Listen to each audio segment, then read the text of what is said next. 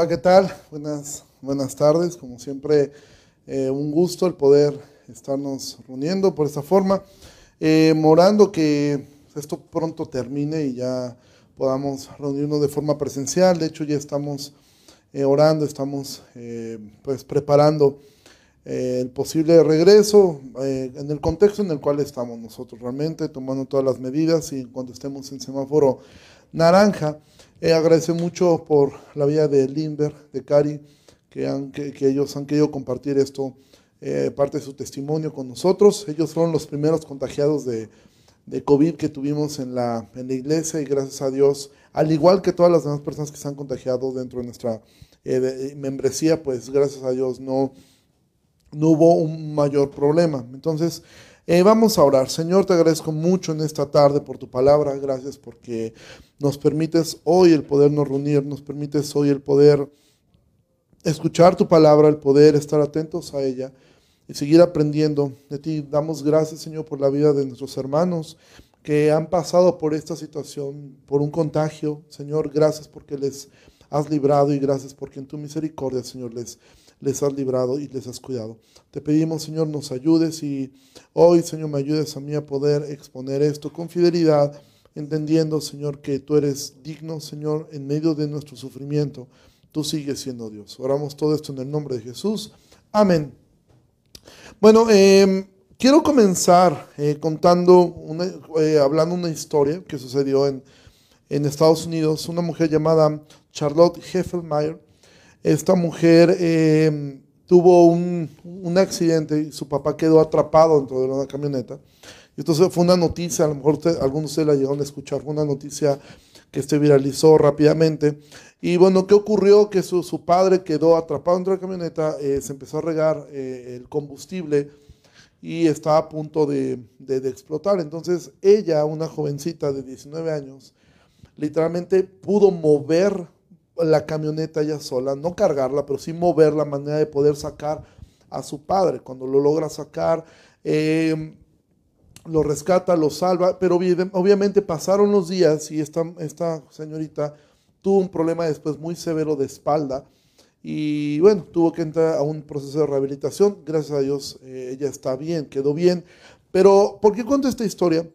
Porque muchas veces cuando nosotros enfrentamos una situación difícil o bien una prueba en nuestra vida, y esto es generalmente cuando hay una madurez en, el creyente, de repente ocurre como Job. Job tuvo una experiencia durísima, una experiencia terrible, pero cuando recién llega el, golpe, la fe de Job eh, reaccionó inmediatamente. Y tú conoces la respuesta, lo vimos la semana pasada, el Señor dio, el Señor quitó, sea su nombre bendito.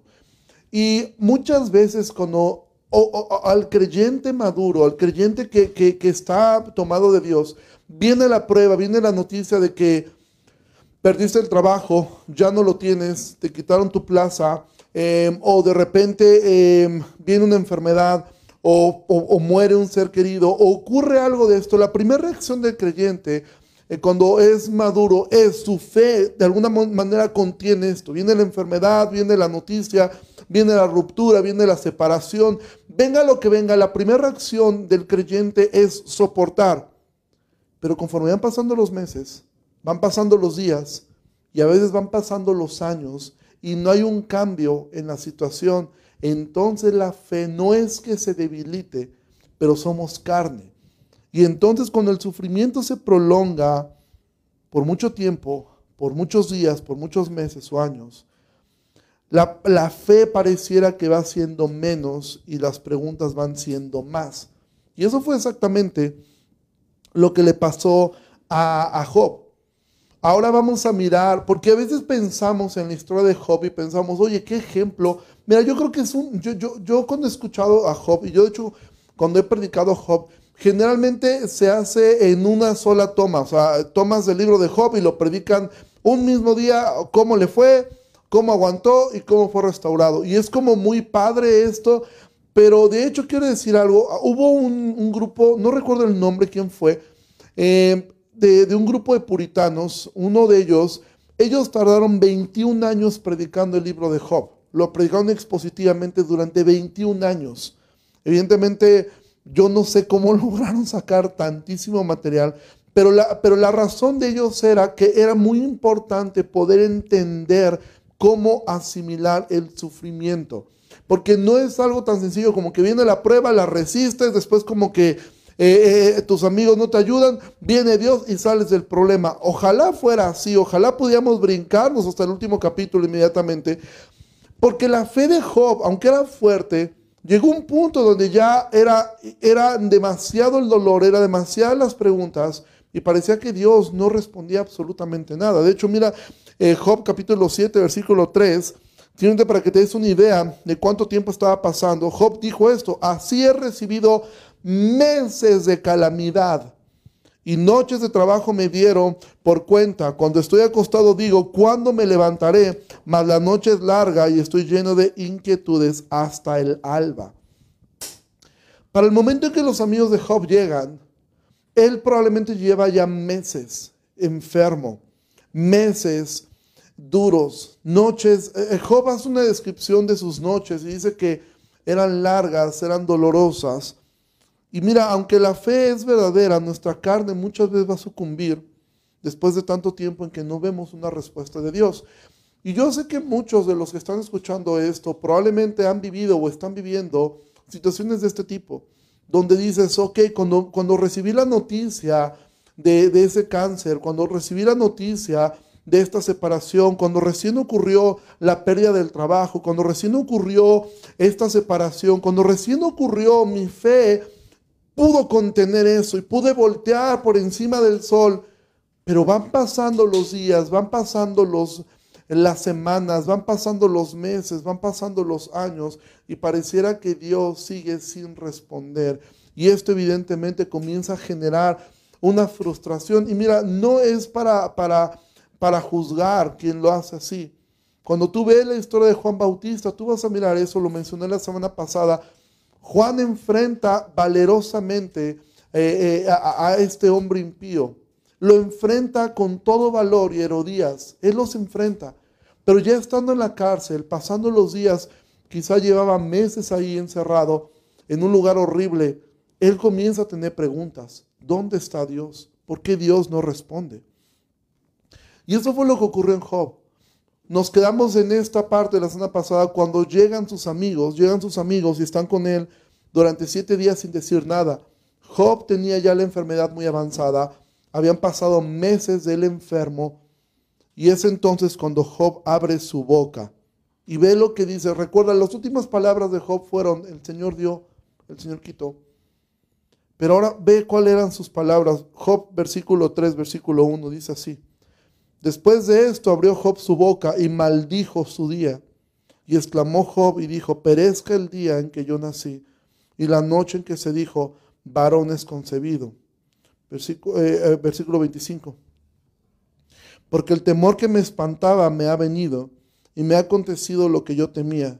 No he tenido paz, no me aseguré, ni estuve reposado. No obstante, me vino turbación. Mira, después de varios días, siete días en silencio frente a sus amigos que no se atrevían a hablar, por fin Job habló. Y entonces lo primero que él hizo fue de alguna forma cuestionar a Dios. ¿Y por qué sé que estaba cuestionando a Dios?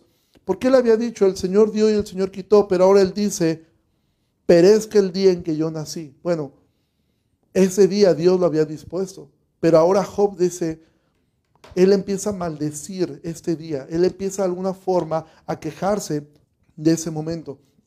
Porque realmente, amados, cuando estamos en una situación difícil, en medio de una prueba, a veces asumimos que va a pasar pronto y a veces asumimos, si tengo fe y tengo confianza en Dios, Dios me va a sacar de esto. Y es verdad. Pero cuando pasa el tiempo, porque nuestra mente es una expectativa de que seguramente ya oré, ya estoy ayunando, Dios está viendo mi actitud buena, Dios está viendo que tengo fe, que no me agüito, que no hay trabajo, que no me agüito, que, que estoy enfermo, que no me agüito de, de esta ruptura, que no me agüito de la falta de economía. Dios está viendo mi fe, Él me va a responder.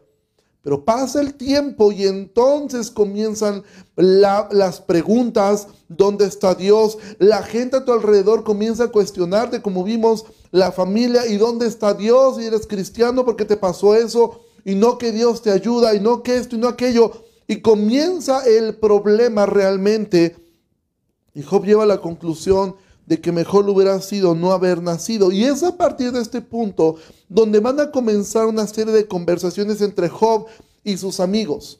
¿Sí? Entre, tres amigos y al final aparece un cuarto amigo antes de tener una conversación directamente con Dios. Y nos vamos a, a, centrar un poco en la conversación que tiene. Evidentemente son muchos capítulos, no podemos explorarlos todos, pero vamos a poder mirar un poco cuál era esta conversación que Job va teniendo con estos amigos que llegan a consolarlo, pero que realmente no logran hacer eso. Y hay mucho aprendizaje aquí, porque es tan importante, amado, que aprendamos a cómo lidiar con el sufrimiento en nuestra propia vida, pero también es muy importante aprender a animar a otros que están en sufrimiento. Jesús dijo, lloren con los que lloran y, rían con los que ríen. Pero a veces nosotros, cuando tú estás en un sufrimiento, muchas veces decimos cosas como estas. Ves una persona triste, desanimada, adolorida, ánimo. O sea, eso no va a pasar. Una persona deprimida es, pues ya está contento. O sea, no es como que uno tenga un botón en la cabeza, ah, que no se me había ocurrido estar contento. Fíjate, no lo había pensado para nada. Y a veces nosotros tampoco sabemos lidiar. Ahora, los amigos de Job eran personas que también conocían respecto a Dios, que también conocían respecto a la palabra. No eran ajenos a esto, eran personas que tenían un conocimiento de Dios. Pero lo que no tenían era una empatía. Y no podemos juzgarlo realmente porque ahora yo quiero que podamos ver un poco que nosotros nos parecemos muchas veces a los amigos de Job. Primero quizá para nuestra propia vida y también para la vida de los demás. El primer amigo que aparece en escena es un hombre llamado Elifaz. Y Elifaz, después de escuchar estas palabras de Job, que Job maldice el día que nació, entonces Job eh, eh, eh, tiene una respuesta por parte de Elifaz. Job capítulo 4, versículo 7 dice así, recapacita ahora, ¿qué inocente se ha perdido y en dónde han sido destruidos los rectos? Como yo he visto, los que eran iniquidad hicieron injuria la ciegan. Y aquí viene la primera respuesta de Elifaz. Y como te había dicho, realmente estas respuestas de sus amigos, aquí vamos a ver una mezcla de buena y mala teología, de buena y mala eh, eh, doctrina. Hay cosas que ellos dicen que son verdades y hay otras cosas que no lo son y hay otras cosas que son verdades pero están mal aplicadas. ¿Sí? Porque eh, lo que lo que, lo que Elifaz ha dicho, yo he visto que los que harán iniquidad siembran injuria, la ciegan. Yo puedo decir, bueno, eso es lo que Pablo dice, ¿sí? Siembras escasamente, segarás escasamente, ¿sí? Nadie, eh, Dios no puede ser burlado, todo lo que el hombre sembrare, eso también segará. Yo, bueno, es es que esto es verdad, o sea, lo que Elifaz está diciendo es cierto, sí, pero lo que ha dicho anteriormente, Elifaz eh, tiene una manera de entender muy pequeña el sufrimiento. En su manera de entender había solamente una respuesta al sufrimiento de Job. ¿Cuál era? Job tenía un pecado oculto. Es decir, en la mente de Elifaz no podía ser posible que un Dios eh, bueno, que un Dios santo permitiera que un hombre justo, como Job decía ser, como el testimonio que había, que estuviera pasando esto.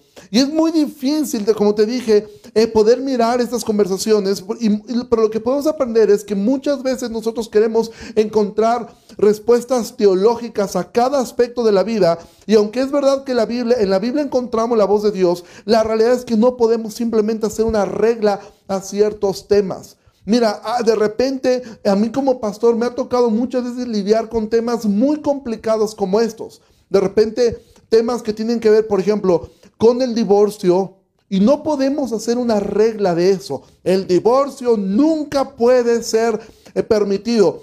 Eh, y dices, pero es que Malaquías dice que Dios aborrece el divorcio. Eso es verdad. ¿Sí? Pero también Pablo va a decir más adelante que si el incrédulo no quiere estar y se quiere que lo dejes ir.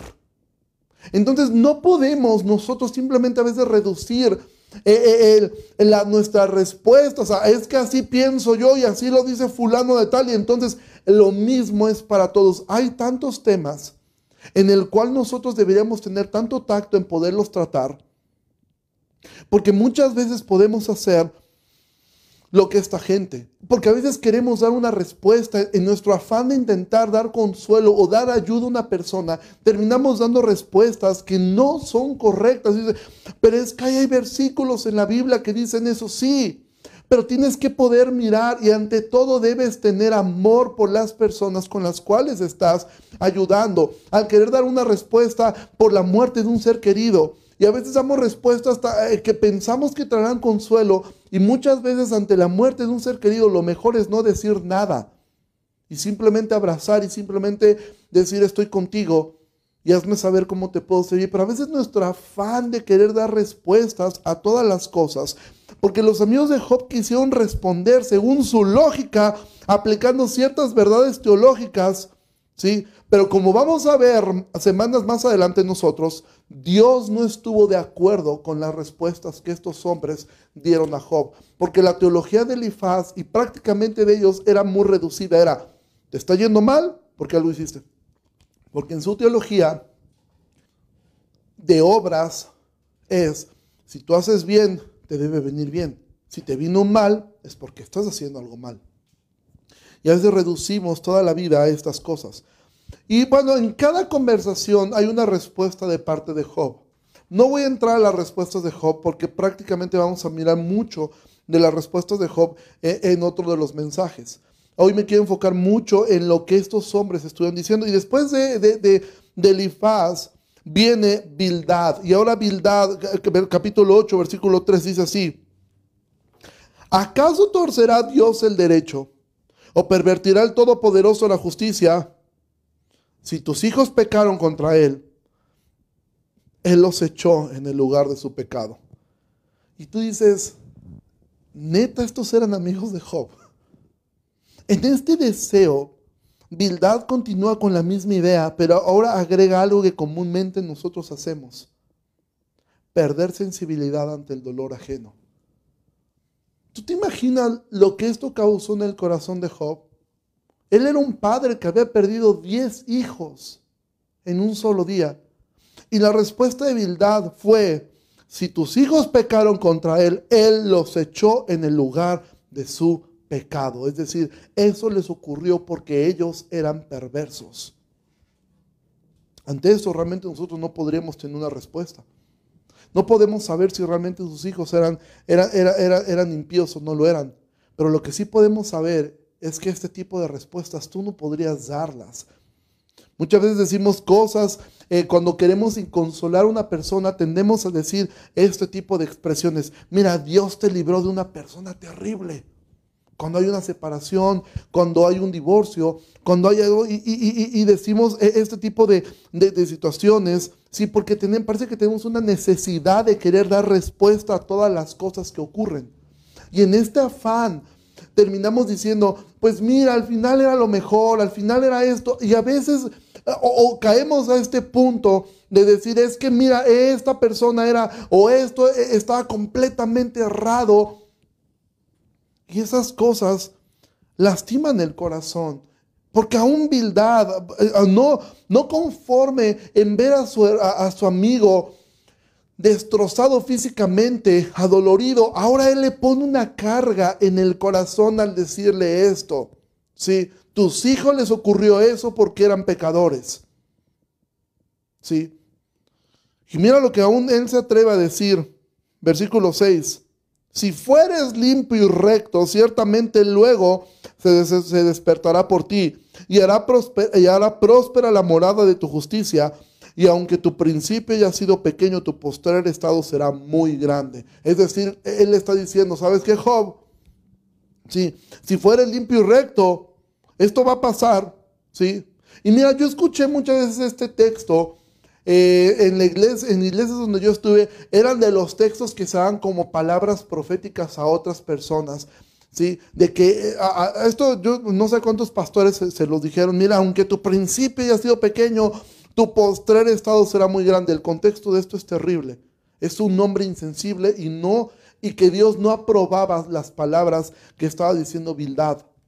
Porque lo que está diciendo es, ok, si fuera limpio y recto, esto va a pasar. Es decir, pero si no, esto estás haciendo mal. Porque la, la lógica de Bildad era muy similar a la de su primer amigo. versículo 20, vemos qué es lo que pensaba realmente Bildad. He aquí, Dios no aborrece al perfecto, ni apoya la mano de los malignos. Es decir, Job, tú no eres un hombre recto.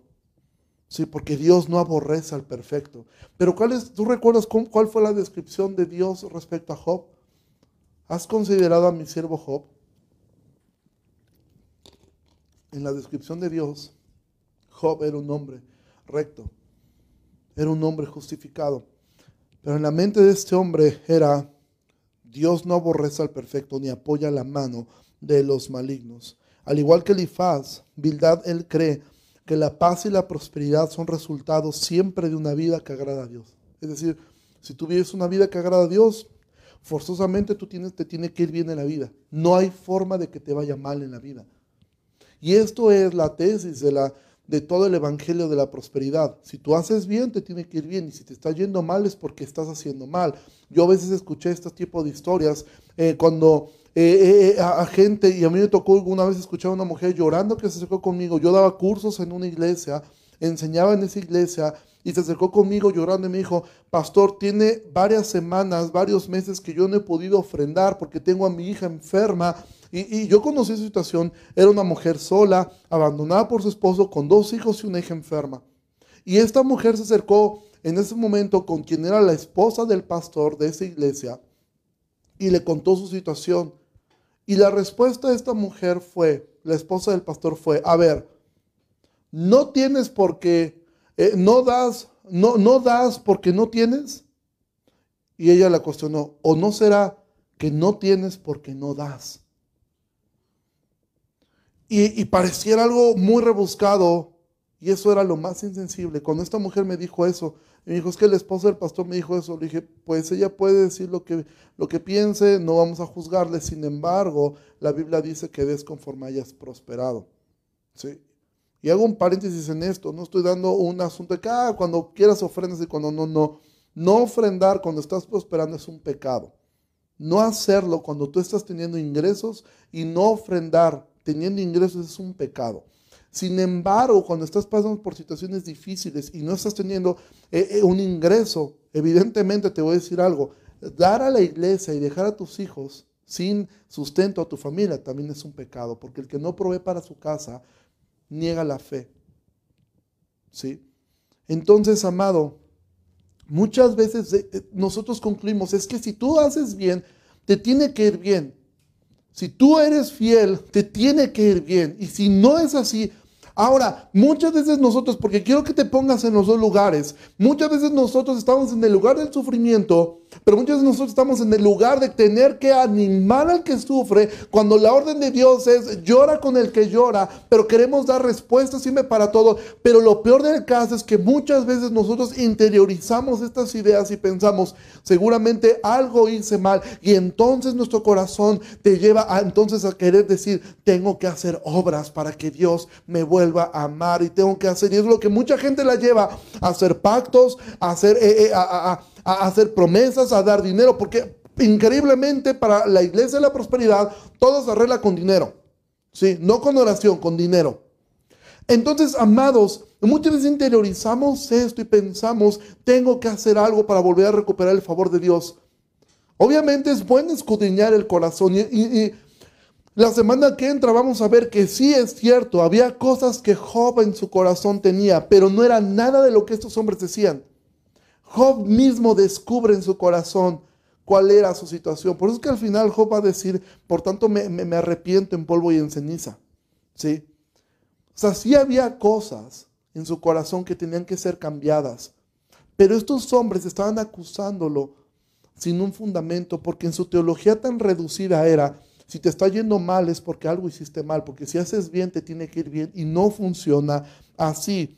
Job da respuestas a esto pero entonces viene el tercer amigo, Sofar. Y Sofar lleva esto. Mira, el primer amigo simplemente le dijo, estás mal, por eso te estás yendo así. El segundo amigo, insensible, le dice, tus hijos se murieron porque son unos pecadores, porque si no lo fueran, no les habría ocurrido algo así. Y Sofar entonces lo lleva a otro nivel, queriendo confrontar a Job con un pecado que no ha cometido y animándolo a arrepentirse por algo que no ha hecho.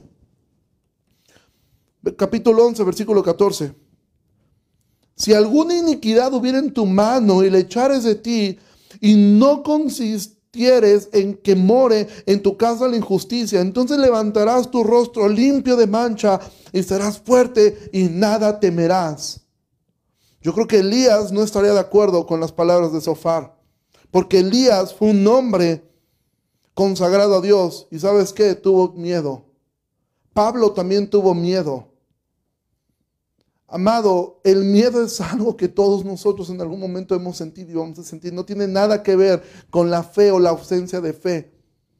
Pablo mismo tuvo miedo. Por eso Jesús mismo tuvo que decirle, Pablo, no temas, sigue hablando. Porque claro que tenía miedo. Pero a veces nosotros tenemos una forma tan reduccionista de ver las cosas y decir, ok, ya, y lo que Sofá le dice, ya arrepiéntete. ¿Sí? Para que levantes tu rostro limpio de mancha y serás fuerte y nada temerás. Eso no es verdad. en el mundo tendremos aflicción y si algo caracteriza al creyente es que somos conscientes de nuestra debilidad en la cual se perfecciona su poder. Estos son los mensajes que da la iglesia que predica un evangelio de la prosperidad. Serás fuerte y nada vas a temer.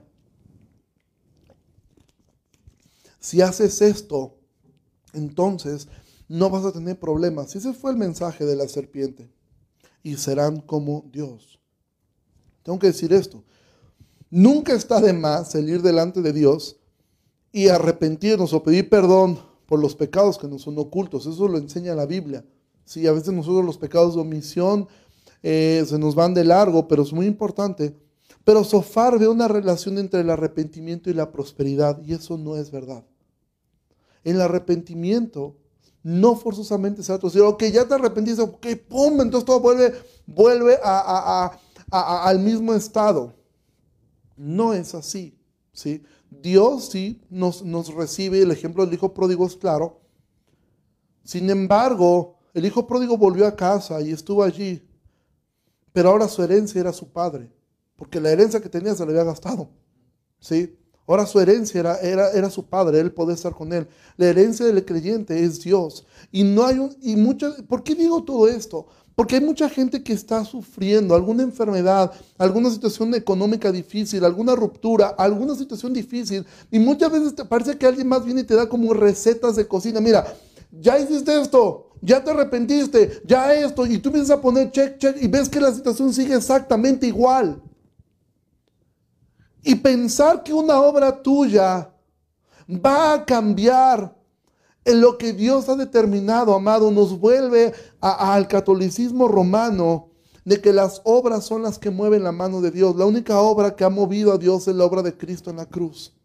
Y es la única obra que nosotros necesitamos y que ya la tuvimos. Porque es cierto que la Biblia dice que encubre su pecado no prosperará. Pero ¿qué es lo que dice ese texto? Que el que lo confiesa prosperará. No, dice que el que lo confiesa alcanzará misericordia. No hay nunca una relación entre el arrepentimiento y, la prosperidad. No la hay. Entonces, ¿por qué es tan importante entender esto, amado? Primero entiéndelo para tu propia vida. Si tú estás pasando por una situación difícil ahora mismo, por una enfermedad que más que quitarse, va creciendo, va aumentando, se va complicando cada vez más por una eh, separación que, fue dolorosa y que no, no ha vuelto a darse o no se ha vuelto a dar para ti el poder eh, eh, relacionarte nuevamente. El no, escuchamos hace un momento el testimonio de sus hermanos, la pérdida de un hijo, el no poder concebir. Y van pasando los meses, los días, los años, el perder un trabajo y decir llevo meses y no puedo encontrar un trabajo nuevamente, no nadie me llama, meto currículum si nada ocurre. El, el, no poder encontrar un empleo, el no tener economía. Y a veces empezamos a pensar, ok, ¿qué estoy haciendo mal? Y claro que hay que ir delante de Dios, y claro que es bueno, es una buena práctica e, el poder ir delante del Señor y decir, Señor, perdóname, eh, eh, Señor, si he pecado, ah, escudriña mi corazón, ve si he camino de maldad en mí. Pero ¿cuál es la razón? No es para que entonces una vez que se ha hecho esto, entonces tú me vas a dar todo lo que yo quiero. No, es lo hago porque tú eres digno. Y no pensemos eso, tampoco eh, eh, eh, carguemos una culpa de es que seguramente algo hice. Si lo hiciste, bueno, ve delante de Dios y arrepiéntate. Pero por el otro lado, amado, quizá a ti te ha tocado intentar consolar a una persona en una situación difícil. Y te ha tocado intentar, no hagas esto que estos amigos hicieron con Job. Achacarle una culpa que no tenía, condenarlo por sus hijos y animarlo a arrepentirse y prometiéndole que si lo hace entonces le va a ir bien. Si tú lo haces entonces te va a ir bien. Y Job responde a cada uno de sus amigos antes que el otro hable. Y esta es la conversación que se da en todos estos capítulos. De hecho, son varias rondas de conversación. Prácticamente giran sobre lo mismo. Y responde a sus amigos antes de que otro hable. Y es que no hay cosa más desesperante que, que ser acusado por un amigo por algo que él se imagina que sucedió. Mira, las acusaciones de un extraño realmente son molestas, pero no pueden llegar a herir como las acusaciones de la gente cercana.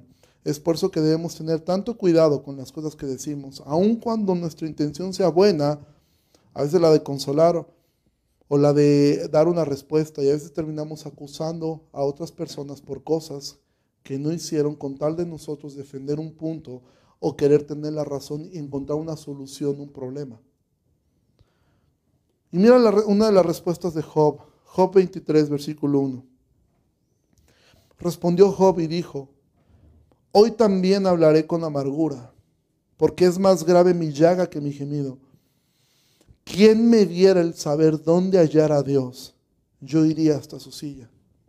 Job dentro de todas estas conversaciones que tiene con sus amigos, Job, él sigue defendiendo el decir, es que yo no he pecado contra Dios de una forma eh, eh, eh, donde él dijera es que esto ocurrió por esto. Obviamente Job no, no, no, es que, no es que fuera una persona sin pecado, pero Job esto lo que hacía era querer un anhelo de decir yo necesito presentar delante de Dios mi caso. Y él dice, ¿quién me viera el saber dónde hallar a Dios? Yo iría hasta su silla. Me tocó ah, conocer a una persona alguna vez que en su desesperación por la situación tan difícil que estaba viviendo, él, llegó a considerar eh, eh, la muerte, el, suicidio. Y la razón por la que lo consideraba era esta. Y, esta persona me decía, es que yo quiero poder hablar con Dios. Me urge verlo y que poder hablar con Él. Obviamente él, gracias a Dios, no tomó esta decisión, que evidentemente era, era, era errada, era equivocada. Pero yo he conocido gente a este nivel de desesperación de decir, si Dios no viene, entonces yo voy a Él, porque tengo que hablar con Él. Y siento que no me responde. Pero algo que ocurre es que Job, dentro de todo esto, aunque su fe de alguna manera se vio golpeada, se vio atacada, atacada por sus propios amigos, él nunca dejó de creer en Dios. Nunca dudó de él. Versículo, eh, capítulo 19, versículo 25. Job dirá esto, yo sé que mi redentor vive y al fin se levantará sobre el polvo y después de deshecha esta mi piel, en mi carne de ver a Dios, al cual veré por mí mismo y mis ojos lo verán y no otro, aunque mi corazón desfallece dentro de mí. Y quiero que vuelvas a ver esto, porque esto es teología profunda. Esto, te, repito, este libro fue escrito em, antes del diluvio, muy probablemente. Este, este, este, libro debería estar ubicado por ahí del capítulo 4 o 5 de, Génesis. Ahí podríamos colocar el libro de Job. Y Job, antes de, de, Moisés, antes de Abraham, antes de Isaac, antes de Jacob, antes de Moisés, antes de Josué, antes de los de, los, de los jueces, de los reyes, de los profetas, Job decía esto, yo sé que mi redentor vive.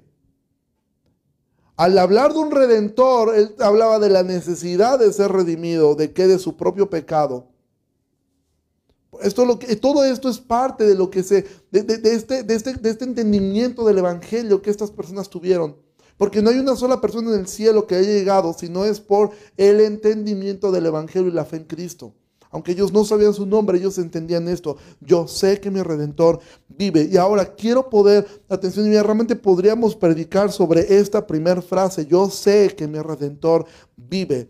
Primer cosa, amado, en el, en el dolor que tú estás viviendo, en la situación que estás viviendo, tú tendrás que diferenciar entre lo que sabes y lo que sientes. Porque en los momentos de dolor profundo, muchas veces vas a moverte y vas a tomar decisiones conforme a lo que estás sintiendo. Y muchas veces lo que estarás sintiendo será un dolor, desesperación. Siento que Dios no me escucha. Siento que Dios no me responde. Siento que Dios se olvidó de mí. Siento que Dios aún se ha ensañado conmigo. dices, ¿quién puede pensar eso? Job llegó a pensar eso. Job llegó a pensar eso. Dios está de alguna forma ensañando conmigo por lo que estoy viviendo. Pero eso era lo que él sentía, eso era lo que él se estaba sintiendo en ese momento. Pero había algo que él sabía. Mi redentor vive. Él vive y al final seré levantado del polvo y después de deshecha esta mi piel, es decir, mi piel se puede caer en pedazos de las llagas. Y en mi carne, en mi carne viva, he de ver a Dios al cual veré por mí mismo.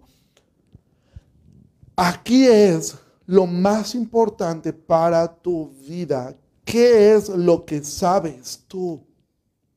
¿Qué es lo que tú sabes de Dios? Porque eso es, amado. Yo no puedo decirte que después de esta serie de mensajes tú vas a encontrar el por qué. Recuerda, este libro no nos da la respuesta del por qué el creyente sufre. No existe una respuesta para eso. ¿Por qué razón? Porque Dios no da explicaciones. Dios no da explicaciones de lo que hace, porque Él es soberano.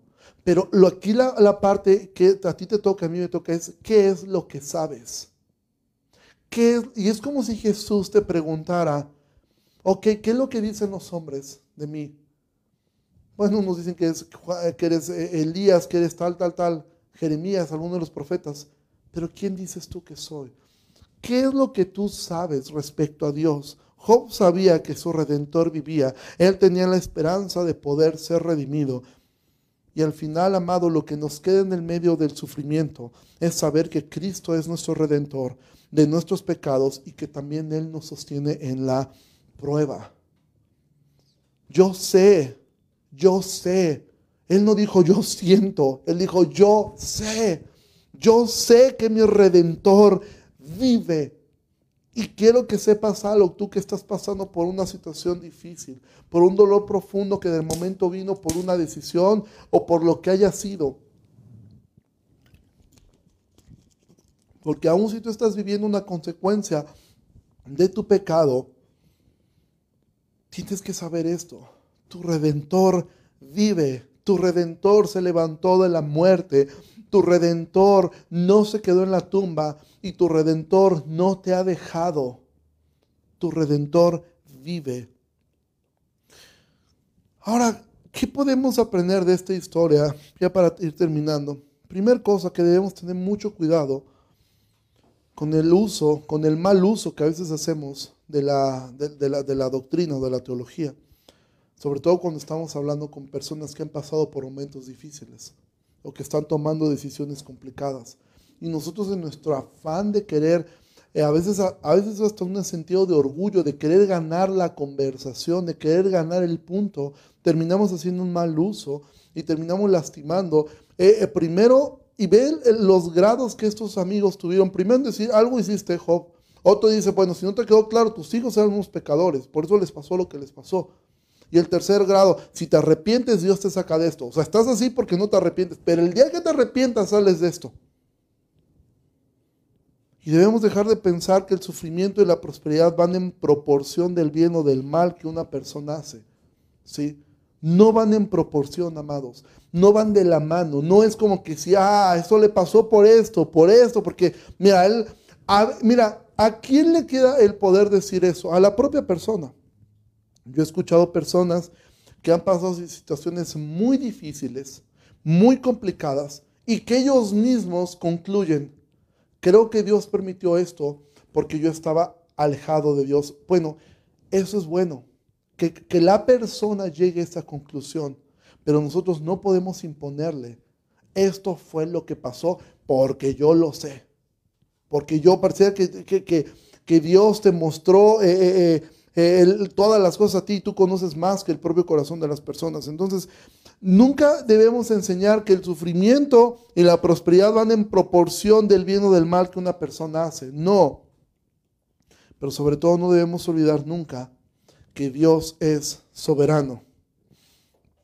Job mismo reconocía eso. Job versículo, capítulo 12, versículo 13. Job dijo esto. Con Dios está la sabiduría y el poder. Suyo es el consejo y la inteligencia. Si Él derriba, no hay quien edifique. Encerrará al hombre y no habrá quien le abra. Es decir, Dios es soberano. ¿Y qué es lo que nos ayuda a soportar y aprender en el sufrimiento? ¿Qué es lo que nos ayuda? ¿Y cuál es la mejor ayuda que nosotros pudiéramos dar a una persona que está en sufrimiento? ¿Cuál es? Llevarlo a saber que nuestro redentor vive. La única cosa que va a llevar a una persona a soportar los momentos difíciles es poner la vista en Jesús. Porque Jesús es nuestro ejemplo. La Biblia lo describe a Jesús como varón de dolores. ¿Sabes cuándo comenzó el sufrimiento de Jesús? Pues pensaba así, comenzó en Getsemaní, cuando él estaba ahí. No, el sufrimiento de Jesús comenzó desde el momento en que nació. Nació en un pesebre y a los pocos días hubo un edicto para matarlo. A partir de ese momento, la vida de Jesús estuvo marcada por el sufrimiento, mas no por la frustración ni por la derrota. El sufrimiento muchas veces no va a ser optativo, pero la derrota sí es optativa. El sufrimiento muchas veces no vas a poder elegir tenerlo o no tenerlo, evitarlo. De hecho, si pudiéramos evitarlo, todos lo evitaríamos. Pero el ser derribado sí es algo que tú puedes luchar. Jesús es nuestro ejemplo. Ahora, como mencionamos al principio, te decía, las palabras de los amigos de Job son una mezcla de buena y mala teología. Y aquí voy a poner un ejemplo de una buena teología de parte de Elifaz que puede dar un poco de consuelo en los tiempos difíciles. Elifaz también dijo esto, capítulo 5, versículo 17. He aquí, bienaventurado es el hombre a quien Dios castiga. Por tanto, no menosprecies la corrección del Todopoderoso, porque Él es quien hace la llaga y Él la vendará. Él hiere y sus manos curan. Y aunque Él insistía en que esto es una corrección de todo lo que Él dijo, fuera de esa idea, Santiago lo dirá así, hermanos míos, tengan por sumo gozo, Santiago 1, versículo 2, hermanos míos, tengan por sumo gozo cuando se hallen en diversas pruebas, sabiendo que la prueba de su fe produce paciencia. Entonces, amados, al final del día no nos queda más que agradecer también por las pruebas que estamos viviendo, dar gracias a Dios por las circunstancias que tenemos que enfrentar también. ¿Son difíciles? Sí lo son son duras las situaciones, sí lo son, amados. Pero no nos queda, porque si tú te frustras, tú te enojas contra Dios y aún te alejas de Dios, miras, una de las razones por las cuales más gente se aleja de la iglesia, ¿sabes cuál es? Que Dios no hizo lo que ellos querían que hiciera. Una característica de, de una iglesia que enseña la prosperidad es esta. Son cíclicas totalmente. Casi siempre tienen gente, pero si tú volteas, de hecho yo estoy seguro que si yo fuera a la iglesia a la cual pertenecí anteriormente, estoy seguro que más de la mitad de la gente ni siquiera sabe quién fui yo, quién soy yo. Yo fui a un pastor en algún tiempo en esa iglesia. ¿Por qué razón? Porque son iglesias cíclicas. Gente entra porque hay una promesa de que Dios les va a dar lo que ellos quieren. Pasa el tiempo y Dios no les da lo que ellos quieren entonces la mayoría se va. Algunos se quedan porque Dios es soberano y Dios salva en donde sea. ¿Sí? Pero la mayoría de la gente se va. Pero al mismo tiempo, conforme están saliendo unos, están entrando otros con la esperanza de que Dios les va a dar el coche, la casa, la esposa, el dinero, la salud, el matrimonio que ellos quieren. Cuando ven que pasa el tiempo, se ven decepcionados, algunos de ellos se ven también estafados, otros se ven robados, terminan yéndose y llegan otros, y llegan otros, y llegan otros. Y es cíclico. Lo que caracteriza a una iglesia de sana doctrina es, una de las características es que aquí nunca te vamos a prometer que Dios va a hacer algo que la Biblia no dice que Él va a hacer. Y lo que tenemos claro en la Biblia respecto a la salvación, y cuando tú eres creyente tenemos algunas cosas que son seguras que Jesús nos dijo. ¿Cuál una de ellas en el sufrimiento es este? Dios va a estar contigo hasta el fin del mundo. Él estará contigo. Él no te va a dejar. Y aunque no lo sientas, tú tendrás muchas veces que saber que Él está contigo. Tu sentimiento te va a dictar. Dios ya te abandonó. Tus amigos te van a, te van a querer condenar Quizá tu familia te va a querer juzgar. Tus sentimientos y tu mente te van a decir, mira, Dios ya te abandonó o en una de esas Dios ni existe, porque si existiera, ¿cómo es posible que estarás viviendo de esta forma? Pasarán por tu mente mil cosas, pero al final lo que te va a quedar es lo que sabes. Y lo que sabes tendrá que venir de la Biblia, porque dice Romanos que la fe viene por el oír y oír la palabra de Dios. Y eso es lo que te va a quedar. Y eso es lo que va a hacer que tú puedas mirar, como hemos visto en Eclesiastes, por encima del sol y saber, aquí es pasajero pero Jesús me prometió que Él está conmigo. Y aunque ahora mismo no lo sienta, yo sé que está y entonces ejercitarás tu fe verdadera, que la fe es la certeza de lo que se espera, la convicción de lo que no se ve. Y aunque no veas a Dios, y aunque no sientas a Dios, en medio del dolor tú tendrás que levantarte y decir, yo sé que mi redentor vive, porque al final del día estos mensajes no son para darte una respuesta del por qué, sino de poder aprender para qué te sirve todo esto que estás viviendo. Porque al final no nos queda más que aferrarnos a Dios y aprender a depender de Él en medio del sufrimiento. Y voy a terminar con un texto que Job dijo. Capítulo 13, versículo 15. Y esto podría ser la conclusión de Job en su sufrimiento. He aquí, aunque Él me matare, en Él esperaré. No obstante, defenderé delante de él mis caminos. Y él mismo será mi salvación, porque no, no entrará en su presencia el impío. Mira, cuando leí este, estos dos versículos fue cuando entiendo por qué razón este grupo de puritanos tardó más de 20 años predicando Job.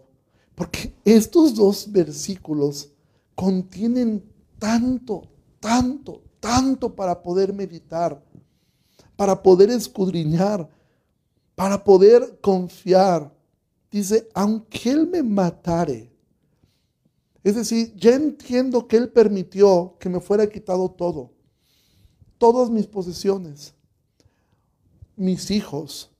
Y después permitió que me quitara la salud. Job se rascaba con pedazos de, eh, con tiestos. Era la forma que él, en la desesperación, es lo que hacía. Y él dice, aunque él me mate, porque al final el que me va a quitar la vida es Él. Él me la dio. Y aunque Él me mate, en Él voy a seguir esperando. Ahora, ¿cómo puedes tú esperar o confiar en una persona que te va a matar cuando sabes que al final hay algo más alto que esta vida? Cuando sabes que hay una eternidad dice, no obstante, defenderé delante de Él mis caminos. Es decir, no voy a aceptar una acusación que me están haciendo mis amigos y Él mismo será mi salvación. ¿Cómo llegó Job a entender todo esto? De un redentor, de una salvación, de una eternidad. Job entendía esto y dice, y Él mismo será mi salvación. Él mismo. Lo que para Job era suficiente era su deseo de conocer más a Dios. ¿Y sabes qué? Y esa es la conclusión de este mensaje. Una de las cosas para las cuales sirve el sufrimiento, es que te va a hacer conocer a Dios de una manera más profunda. Porque Job dice, y Él mismo será mi salvación. Y medita en esas palabras, Él mismo. Él no está diciendo, y Él me salvará de la enfermedad, y Él me salvará. No, Él está diciendo, Él mismo será mi salvación. Es decir, Él es lo que yo quiero. Él, estar con Él, estar con Él, llegar con Él. Él es mi salvación. y entiende algo porque no entrará en su presencia el impío. Y eso es verdad. Sin santidad nadie verá a Dios. Y Job entiende esto. Entonces, como hemos dicho en otro la semana pasada, Job al final nunca entendió por qué le pasó todo esto. Pero conoció a Dios más profundamente y eso le fue suficiente. Y la respuesta de cuál es el mayor aprendizaje del sufrimiento que tú y yo podemos tener es este. Vas a conocer a Dios más profundamente. Pero si tú simplemente estás eh, eh, eh, en esta parte de, dejarte llevar solamente por tu sentimiento, por tu dolor, por lo que estás viviendo, eso te va a llevar a tomar malas decisiones, a enojarte constantemente contra Dios. Y sabes qué, de todas maneras el problema no va a cambiar. O sea, no es como que, bueno, si te alejas de Dios, pues hay otra posible solución a tu problema. No, no la va a haber.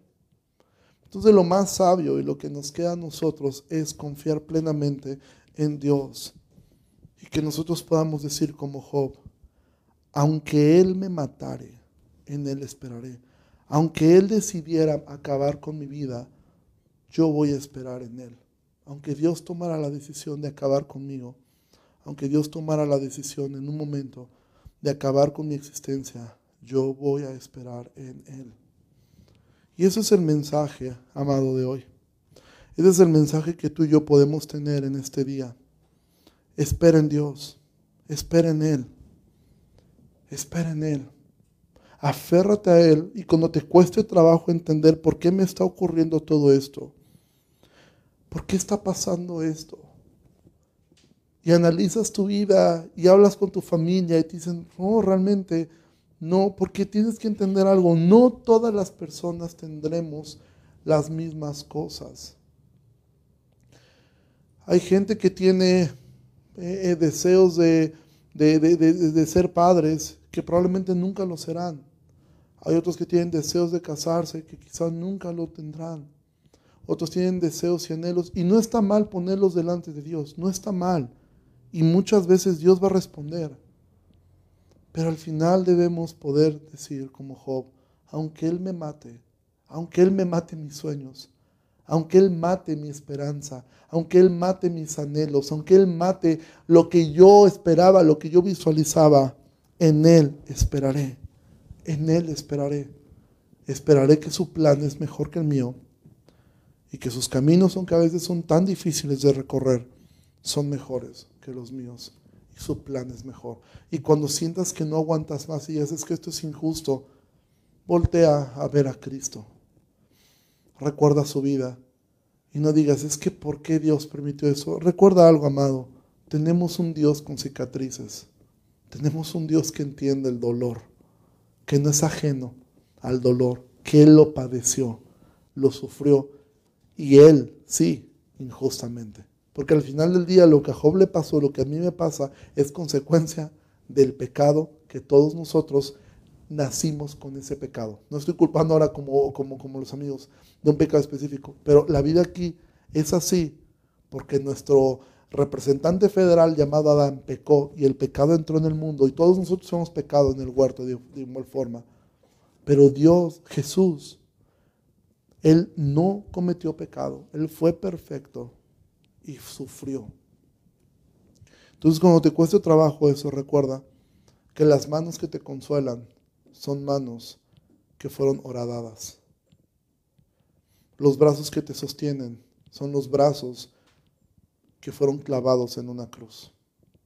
Entonces, amado, voltea a Cristo, velo a Él. Y entonces puedes decir y podamos decir como Job, yo sé que mi redentor vive y en Él esperaré. Vamos a orar. Señor Jesús, te agradezco mucho por tu palabra, te agradezco mucho porque nos permites estos tiempos para poder aprender de ti.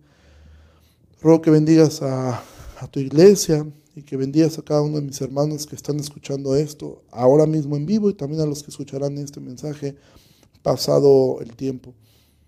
Señor, ayúdanos a poner nuestros ojos en ti, a poner nuestra mirada en ti, a confiar únicamente en ti, Señor, aunque a veces es tan difícil hacerlo. Y aunque a veces sentimos que nuestro, nosotros ya no podemos más. Y probablemente ese es el mejor momento, porque es entonces cuando podemos escuchar de ti que bástate mi gracia, porque mi poder se perfecciona en la debilidad. Porque cuando nosotros somos débiles, entonces tú eres fuerte. Bendice, Señor, la vida de cada uno de mis hermanos y bendice a cada uno de los eh, hermanos que están aquí, Señor. Gracias por su vida, por la disposición de cada uno de ellos de servirte de esta forma. En el nombre de Jesús oramos. Amén. Bueno, iglesia, pues eh, Dios les bendiga mucho. Eh, nos vemos el día viernes en la reunión de, de, oración. les pido que también estemos orando. En cuanto haya un cambio de semáforo, nosotros comenzaremos a tener reuniones muy pequeñas con grupos muy reducidos. Ya les haremos saber la manera en que nos vamos a, organizar. Este, ya estamos viendo un lugar donde vamos a poder rentar para poderlo hacer y poder tener todas las medidas de, este, de, distanciamiento y todo lo que nos, conlleva. Respecto al seminario, eh, somos ahora tres pastores que estamos participando. Si tú estás interesado en eso, te pido que escribas al, al WhatsApp de la iglesia o al número que apareció allí estará el pastor Carlos Tapia, que a mi entender es uno de los mejores maestros de Biblia que he conocido. También estará este, Saúl Villa y poco a poco se irán integrando más personas, aún de nuestra propia iglesia, para poder enseñar allí mismo. Entonces, Dios les bendiga mucho, que pase una excelente tarde y primero Dios nos vemos eh, el día viernes en la reunión de oración y el día domingo en nuestra reunión general. Dios les bendiga. Bye.